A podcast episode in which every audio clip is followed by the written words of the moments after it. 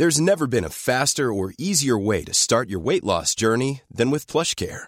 PlushCare accepts most insurance plans and gives you online access to board-certified physicians who can prescribe FDA-approved weight loss medications like Wigovi and Zepbound for those who qualify. Take charge of your health and speak with a board-certified physician about a weight loss plan that's right for you.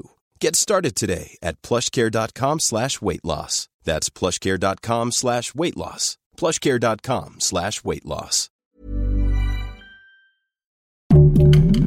Heraldo Podcast, un lugar para tus oídos. Seremos una guía para que tu salud sea lo importante. Los mejores tips y consejos en Punto Saludable.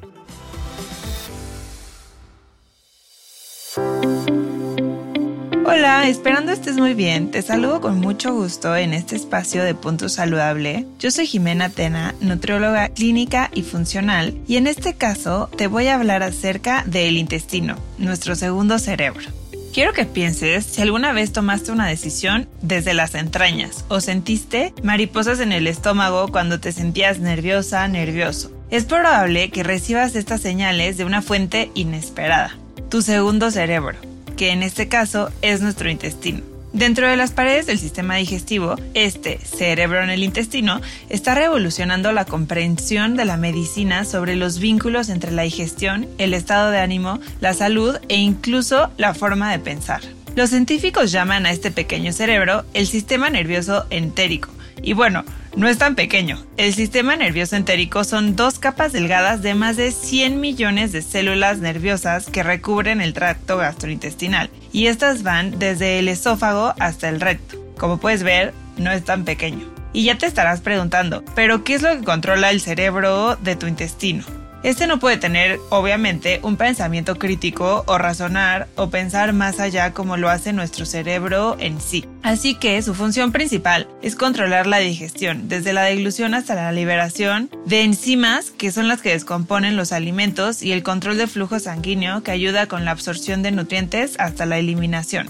Este sistema no parece pensar como nuestro cerebro, pero sí que se comunica de un lado a otro con él.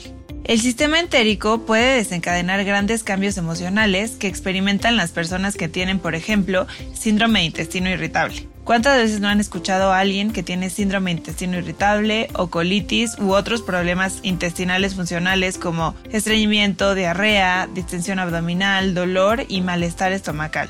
Durante mucho tiempo, los investigadores y los médicos pensaron que la ansiedad y la depresión contribuían a estos problemas intestinales, cuando ahora cada vez hay más evidencia que apunta a que puede ser al revés.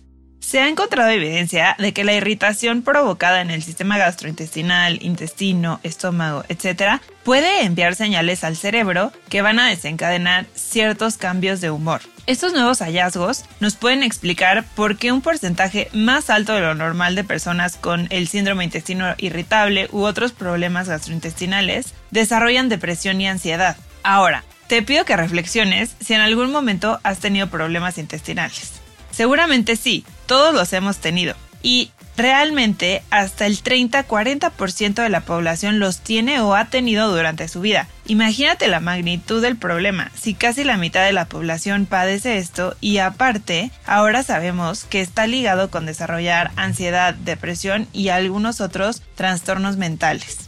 Esta nueva comprensión de la comunicación intestino-cerebro nos ayuda a tratar de abordar de manera distinta estos padecimientos, ya que nuestros dos cerebros hablan entre sí, por lo que las terapias que ayudan a uno pueden ayudar al otro. De tal manera que si tú estás tomando terapia para la depresión, esta te puede también ayudar al intestino y viceversa. La que estás tomando para el intestino ayudar a los trastornos mentales. Hay intervenciones psicológicas como la terapia conductivo-conductual que también pueden ayudar a mejorar las comunicaciones entre el cerebro grande, o sea, el cerebro que todos conocemos, y el cerebro de nuestro intestino. Si tú eres de las personas que cuando se estresan tienden a tener colitis, inflamación intestinal o desde pequeño has presentado gastritis nerviosa, seguramente alguna de estas terapias será de gran ayuda dado que te van a ayudar a controlar tus emociones y estas van a dejar de afectar a tu tracto gastrointestinal. Y por otro lado, si ya has intentado de todo para tratar la depresión o la ansiedad con terapias enfocadas a la mente y al cerebro grande, te conviene revisar tu intestino y ver si por ahí puede estar en problema. Si es que acaso tendrías un síndrome de intestino irritable, un intestino permeable o cualquier otro padecimiento por el estilo.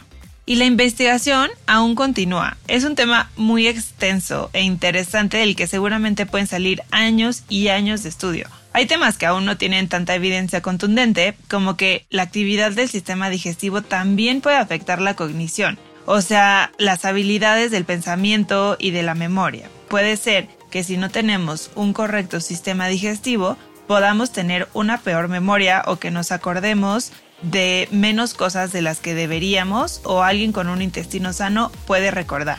También por otro lado están los probióticos. Los probióticos son las bacterias beneficiosas del intestino. Hay evidencia de que estas bacterias envían señales al cerebro y de esta manera lo conectan con el intestino.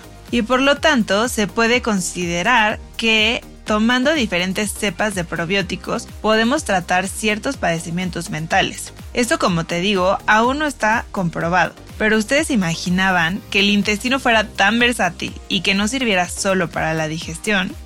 Es un órgano súper importante y hay que tratarlo como tal. Si tú sientes algún tipo de malestar, por más pequeño que sea, en el intestino, es importantísimo que acudas con tu médico cuanto antes ya que puedes estar aún a tiempo de resolver estos padecimientos intestinales sin que antes hayan afectado tu cerebro, tu mente, tu memoria o la manera en que tú puedes procesar la información y tus habilidades del pensamiento. Yo estoy segura que después de esta información vas a tener mucho más cuidado con tu intestino y lo vas a cuidar mucho más. Ojalá estos datos te hayan sido de utilidad para hacer más conciencia sobre el cuidado de este maravilloso órgano y todas las implicaciones que tiene dentro de nosotros. Te veo yo por este medio en unas semanas y espero que estés muy bien y disfrutes tus vacaciones de Semana Santa. Te recuerdo mis redes, en Facebook estoy como Jimena Tena Nutrición, Jimena con X y en Instagram como arroba jimenutri-bajo. Escucha todos los contenidos que el Heraldo Podcast tiene para ti en tus plataformas digitales favoritas y síguenos en redes sociales y TikTok como el Heraldo Podcast. Que estés muy bien y hasta la próxima.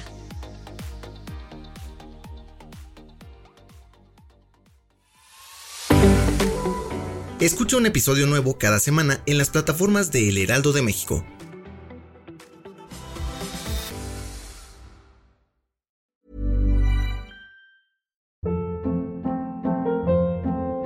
Hold up. What was that? Boring. No flavor. That was as bad as those leftovers you ate all week. Kiki Palmer here, and it's time to say hello to something fresh and guilt-free. Hello Fresh. Jazz up dinner with pecan-crusted chicken or garlic butter shrimp scampi. Now that's music to my mouth. Hello Fresh. Let's get this dinner party started. Discover all the delicious possibilities at hellofresh.com.